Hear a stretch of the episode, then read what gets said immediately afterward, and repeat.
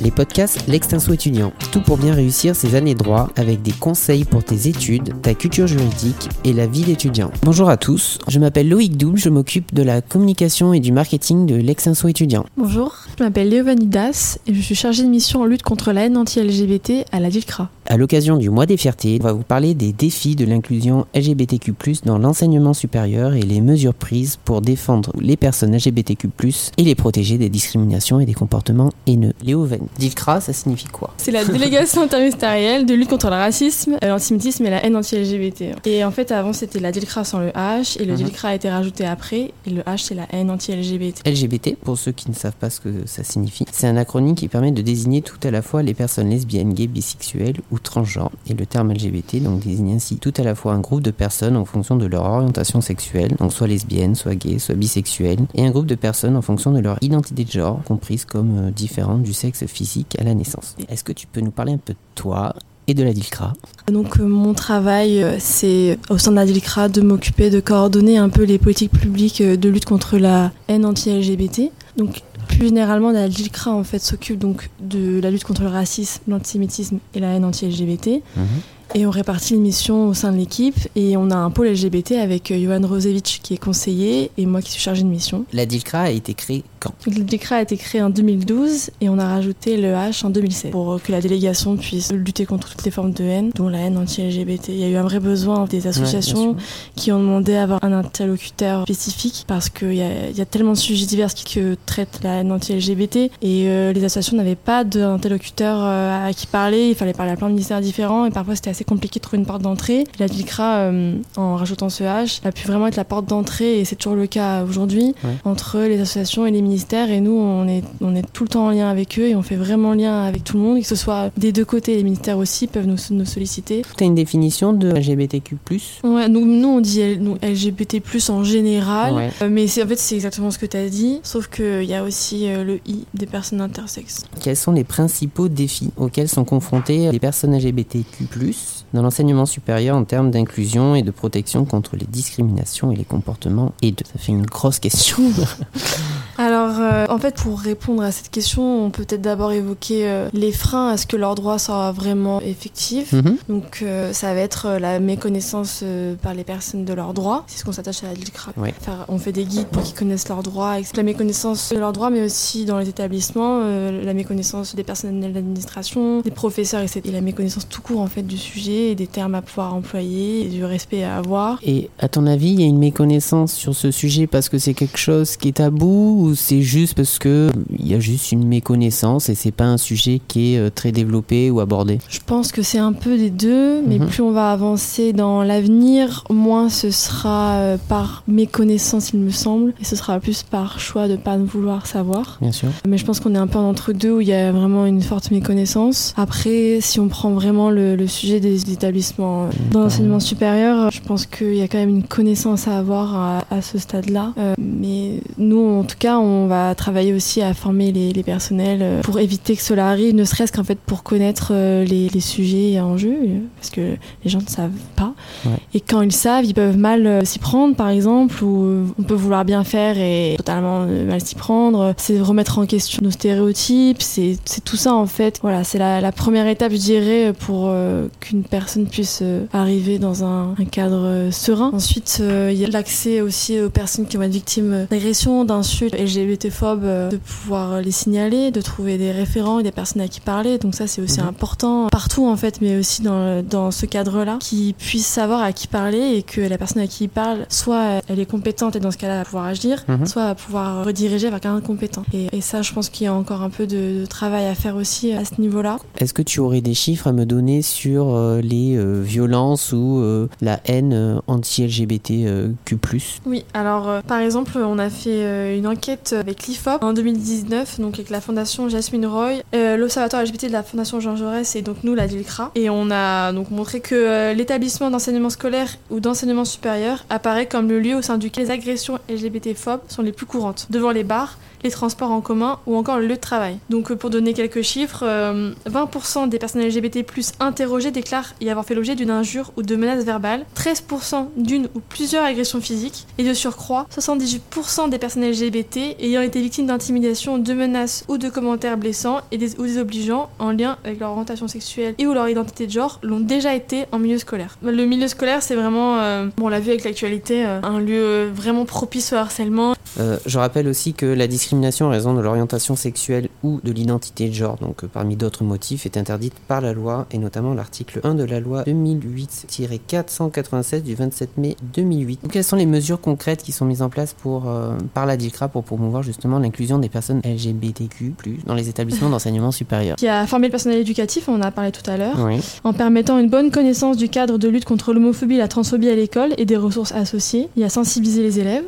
Et il y a aussi, par exemple, lutter contre la LGBT-phobie chez les jeunes. Donc, euh, par exemple, proposer des chartes d'engagement, des campagnes de sensibilisation, etc. C'est surtout former, sensibiliser les élèves, les professeurs, euh, les personnes d'administration, enfin, tout le monde est concerné. Donc, nous, ça va vraiment être ça. On peut même à la DILCRA être appelé euh, à former. Donc, on peut se déplacer. Par exemple, on forme les, les, écoles de gendarmerie et de police, mais on peut aussi aller former des, des futurs enseignants. La DILCRA, c'est français, mais est-ce qu'il y a des équivalents dans les pays, nos, chez nos voisins, qui correspondent à un organisme tel que la DILCRA Alors, on est un peu les seuls en Europe. Il y a de plus en plus, par contre, d'équivalents d'agences ou d'administrations. Mhm. Enfin, c'est pas le même nom, mais ça a les mêmes fonctions. Euh, dans d'autres pays européens, en fait, nous, euh, à la DILCRA, on fait partie de certains euh, groupes de travail dans l'Union européenne et au Conseil de l'Europe. Et on se rend compte que bah, on s'influence tous très positivement. Et, et, donc, il y a plus en plus d'entités qui va se centrer que sur ces sujets-là pour travailler à la lutte contre le racisme, l'antisémitisme et la anti-LGBT. Même si on a quand même été un peu les, précurseurs en la matière, on se rend compte quand même de plus en plus qu'au niveau européen, il y a un grand mouvement assez rassurant avec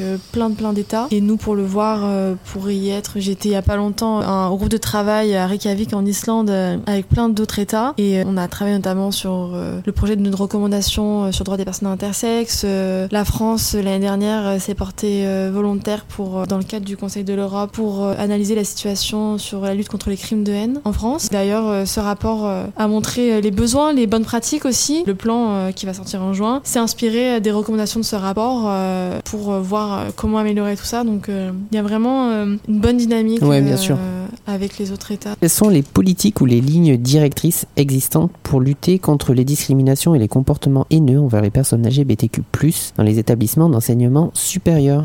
Alors, bon, en base, on a quand même euh, la loi question des discriminations sur l'identité de genre ou l'orientation sexuelle. C'est l'article 225-1 du Code pénal. On a aussi la répression de provocation, diffamation, injure non publique et publique. Il y a également euh, le mobile LGBT-phobe qui est considéré comme une circonstance aggravante depuis la loi de 2017 dans l'article 132-77 du Code pénal. Mais on a aussi donc euh, des mesures qui ont été prises par le ministère de l'Enseignement supérieur, de la Recherche et de l'Innovation. Notamment, la ministre a écrit une lettre au président de l'université, aux grandes écoles et aux directeurs des écoles françaises d'ingénieurs, où elle dresse des recommandations pour favoriser l'inclusion des personnes transgenres dans la vie étudiante et dans les établissements d'enseignement supérieur. Donc ça, c'est le nom technique si vous voulez le retrouver. Et notamment, elle va faire des, recommandations par rapport au prénom d'usage, par rapport à la suppression du monsieur et du madame qui ne sont pas constitutifs de l'état civil, ou euh, aussi la réédition des anciens diplômes. Donc ça, ça a été en 2019. Le ministère a publié également le guide en 2021 de lutte contre la haine et la discrimination anti-LGBT dans l'enseignement supérieur et la recherche. Et également, on peut citer aussi euh,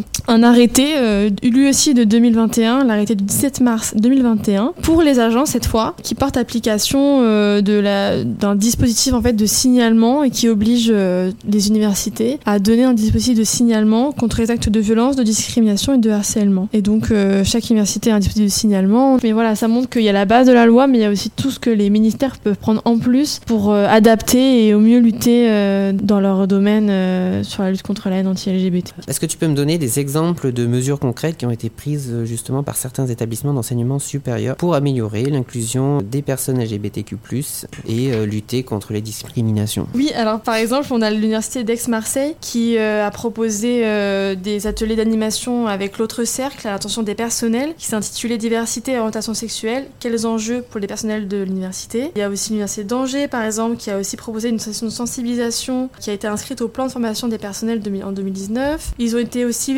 partenaires de la conférence sur l'histoire du mouvement LGBT de Stonewall à nos jours d'Act Paris. On a par exemple aussi euh, l'Université de Lorraine qui propose aussi des campagnes de sensibilisation, mais cette fois-ci sur euh, les réseaux sociaux pour les étudiants et les agents. Et euh, on a aussi plusieurs tables rondes, notamment à la Sorbonne, des colloques en ligne à l'Université de Lyon 1, la création d'un podcast notamment, Amphi 25 à l'Université de Lyon 1, qui s'intitule Parlons discrimination. Et on peut citer dernièrement Polytech Nancy qui a aussi proposé une conférence Toutes et tous contre les discriminations qui a été organisée par les étudiants dans le cadre d'un projet d'intégration à la ville d'école des ingénieurs. Plein de beaux projets, mhm. euh, il y en a encore plein euh, que j'ai pas cités, mais on voit que les, universités, que ce soit euh, les agents, mais aussi les étudiants eux-mêmes, proposent plein de projets et c'est vraiment chouette. Comment la DICRA envisage-t-elle mesurer les progrès réalisés dans le domaine de l'inclusion LGBTQ Est-ce que vous, avez des, moyens ou des outils permettant de mesurer effectivement si toutes ces actions,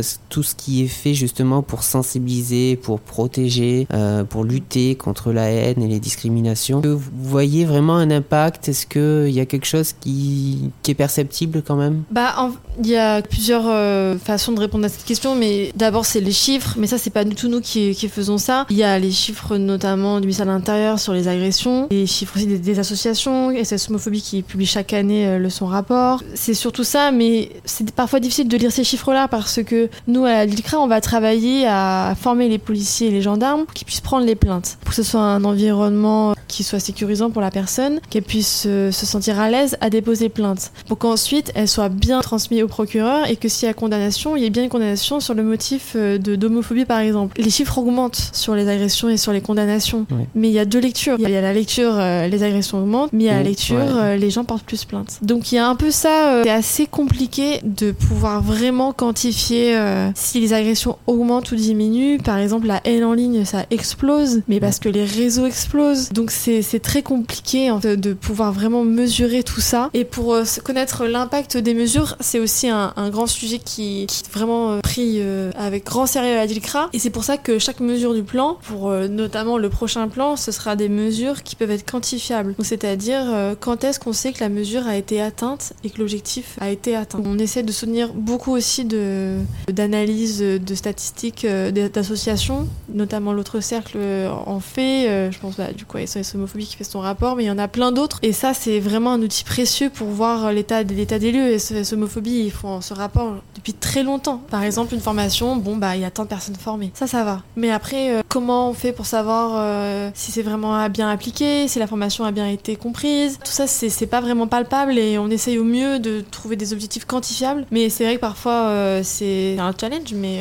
c'est très important de le faire. Avec l'avènement des réseaux sociaux, il y a une facilité de la haine, de, de tout ça, et j'ai l'impression qu'on retourne un petit peu en arrière. Il y a une montée de haine qui se ressent, il y a notamment beaucoup de centres LGBT qui se font vandaliser. Le, centre de Tours, c'est la sixième fois. La Réunion, le centre Horizon a été brûlé il y a pas longtemps. Il y a vraiment un gros problème en ce moment avec les centres. C'est vrai que ça catharsise la haine des gens en ce moment, c'est très grave, mais je pense que pour ce que l'État fait, on a quand même euh, chaque année euh, des nouvelles actions à la DICRA, on va former plein de gens. Enfin après, voilà, c'est de, mon point de vue, mais moi je vois que euh, sous chaque nouveau président, peu importe la couleur politique, on a des moyens qui augmentent. C'est quand même pas rien. on est quand même écouté, on est appelé en tant qu'expert. Donc bien sûr, ça pourrait aller plus vite. Et bien sûr, ça va pas assez vite quand il y a des personnes qui meurent, qui se suicident à cause de la haine. Ça, je suis totalement d'accord. Mais je pense vraiment qu'on va dans le bon sens. Je pense qu'il faut aussi ne pas relâcher. C'est toujours le même discours. On a l'habitude depuis le mariage.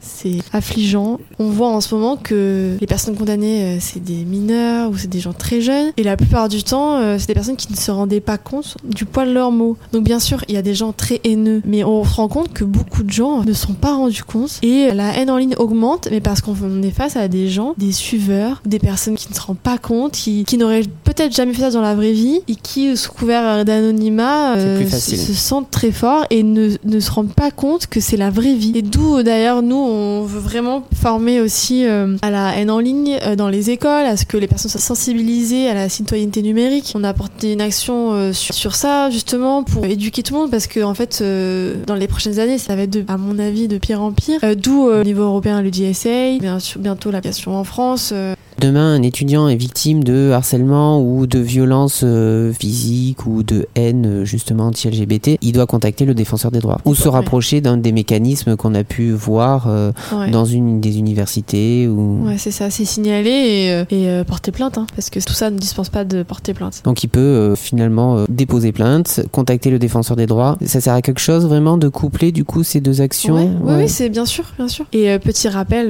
on ne peut pas vous refuser de prendre la plainte. Euh, et si on vous refuse, euh, il faut inciter parce que euh, Ça ils peut arriver. pas le droit. Euh, petit rappel important, une main courante. euh, Enfin, de toute façon, on parle à des juristes, mais euh, mais voilà, porter plainte c'est important. Et pour sanctionner la personne, pour que reconnaître la, que la personne est victime, et tout simplement aussi pour nous, parce qu'on regarde les chiffres et on a besoin de savoir euh, combien de plaintes, combien et de condamnations. C'est aussi pouvoir signaler tout ça et qu'on se rend compte des besoins euh, des politiques publiques à mettre en place derrière. Donc c'est hyper important aussi de faire remonter tous ces actes-là. Même Ouais. si je sais que ça peut être compliqué pour certaines Parce que ça, peut être des indicateurs. Exactement, ça, ça en est. Ça peut être compliqué pour quelqu'un finalement qui a peur aussi euh, d'aller à la fac ou à l'école, de se dire euh, je, vais, je vais faire la démarche d'aller euh, déposer plainte euh, au risque en plus qu'on refuse de prendre la plainte alors qu'on sait Mm. typiquement que c'est interdit. Comment, comment on peut faire dans ce cas-là Bon, je sais que ça dépasse le cadre de la DILCRA. Plusieurs choses à faire. Déjà, vous pouvez contacter Flag, qui ont des référents un peu partout. Le ministère de l'Intérieur a annoncé également qu'ils allaient mettre des référents LGBT. euh, il y a des, des choses qui, ont, qui vont être mises en place par ministère de l'Intérieur. Mais sinon, euh, Flag, ils savent faire. Ils sont là pour. Enfin, ils sont. D'accord, ils, sont accompagnent formés. vraiment. Voilà. Sinon, si on veut pas aller porter plainte, on écrit une lettre au procureur. Ça peut aussi euh, être plus simple quand on a du mal à parler. Et vraiment, se tourner vers des associations, SOS Homophobie, euh, par exemple, la ligne d'écoute, Stop Homophobie aussi. Ça peut être aussi important parfois juste de parler, de porter plainte, Oui. voilà, de pouvoir échanger. Les centres LGBT aussi. Je pense qu'il faut juste, faut pas être isolé, faut en parler. Est-ce que vous encouragez et comment vous le faites la recherche et les études justement sur Mm. toutes les questions LGBTQ+ euh, dans le milieu universitaire ou même plus largement? On a un contrat doctoral qu'on propose euh, chaque année et un doctorant peut très bien proposer un sujet. C'est sur racisme, antisémitisme et anti-LGBT. En fait, c'est un candidat, euh, donc quelqu'un qui veut faire une thèse sur toutes les thématiques euh, qui concernent la DILCRA, Exactement. peut présenter un dossier auprès de la DILCRA pour être euh, financé pour sa thèse. C'est ça. D'accord. Ouais. Et il y a une personne il y en a plusieurs? Une par an. Une par an, mais du coup, on en suit plusieurs, euh, Mhm. puisque les, les contrats sont sur euh, plusieurs années. Est-ce que tu peux euh, nous parler un petit peu de ton parcours? Donc du coup, tu as un parcours juridique, donc Ouais. tu es juriste. Tu as fait quoi? Une licence de droit? Mm. J'ai fait une licence droit Europe à Nantes. Mhm. Après, je suis partie en Erasmus en Lituanie, à Vilnius, pour euh, faire du droit international. Ensuite, je suis rentrée. Je suis partie à Aix-en-Provence, faire le ma- un master 1 droit européen international. Et ensuite, Strasbourg, une belle différence de température. Euh, en master 2, euh, droit de l'homme. Le, le vrai intitulé, c'est droit des libertés. Et moi, j'avais mention protection des minorités. Après, je suis partie à Paris cette fois, euh, faire mon service civique à SOS Racisme, où j'étais juriste là-bas et euh, je m'occupais des signalements de discrimination, etc. Après, je suis allée au ministère de l'Intérieur et ensuite, euh, bon, je dis pas tous mes stages, hein, parce qu'on a tous fait 50 euh, stages, mais euh, et, bon, après tout ça, euh, en gros résumé, je suis arrivée à la DILCRA, donc il y a un an et demi, en charge de mission lutte contre l'aide anti-LGBT. Donc moi, j'étais vraiment spécialisée en droit international et européen, droit de l'homme et protection des minorités. Donc je suis très heureuse que sur ce poste, je peux faire tout ça. C'est super. Bon, du coup, c'était presque une vocation, euh, la DILCRA. Ouais, c'était fait pour moi. Ils l'ont créé pour moi, la DILCRA. non, vraiment, c'est très, euh, très intéressant. Et euh, le côté international est aussi méconnu euh, de la DILCRA. Et pourtant, euh, on fait quand même de belles choses à l'international. Et on a, un, on a un poids quand même euh, euh, sur ces sujets-là. Et c'est c'est aussi euh, très intéressant. À quel moment tu t'es dit euh, euh, je fais du droit parce que euh, et on le sent déjà depuis le début que c'est ça qui t'anime et que la défense des droits de l'homme c'est quelque chose qui, qui te tient à cœur et à quel moment tu t'es dit c'est ça c'est dans ça que je veux poursuivre c'est ça que je veux faire? Alors moi, c'est quand il fallait choisir un post-bac, euh, je savais pas trop quoi faire. Et j'ai regardé en fait les masters qui existaient. Et j'ai vu celui des droits de l'homme. Et je me suis dit, mais, mais waouh, mais c'est ça en fait que je veux faire. Et donc j'ai regardé ce qu'il fallait faire pour y arriver. J'ai vu qu'il fallait faire du droit international. Donc j'ai trouvé une licence spécialisée en droit européen pour me donner toutes les chances de mon côté. Et voilà, j'ai en fait j'ai fait ce qu'il fallait pour euh, cocher les cases pour avoir euh, ce master en gros. Donc j'ai un peu pris le truc à l'envers. ah oui d'accord toi t'es- tu t'es dit c'est ce master que je veux faire Ouais. donc comment je vais faire pour arriver à ce master? Ouais, parce que en soi le droit, euh, on n'est pas sensibilisé au, ly- au lycée, enfin on fait, on n'en fait jamais. euh, Donc euh, on sait pas vraiment ce que c'est. Et moi, j'ai personne dans ma famille qui en a fait. Enfin, je savais pas ce que c'était. Et c'est le droit de l'homme qui m'a dit euh, ah quand même, c'est bien de connaître le droit et de pouvoir le pratiquer pour, bah, pour que tout le monde puisse avoir ses droits respectés et appliqués. Merci d'avoir écouté ce podcast et n'hésite pas à te rendre sur le site de l'Exinso étudiant et à t'abonner à nos pages sur les réseaux sociaux pour plus de contenu et d'actu.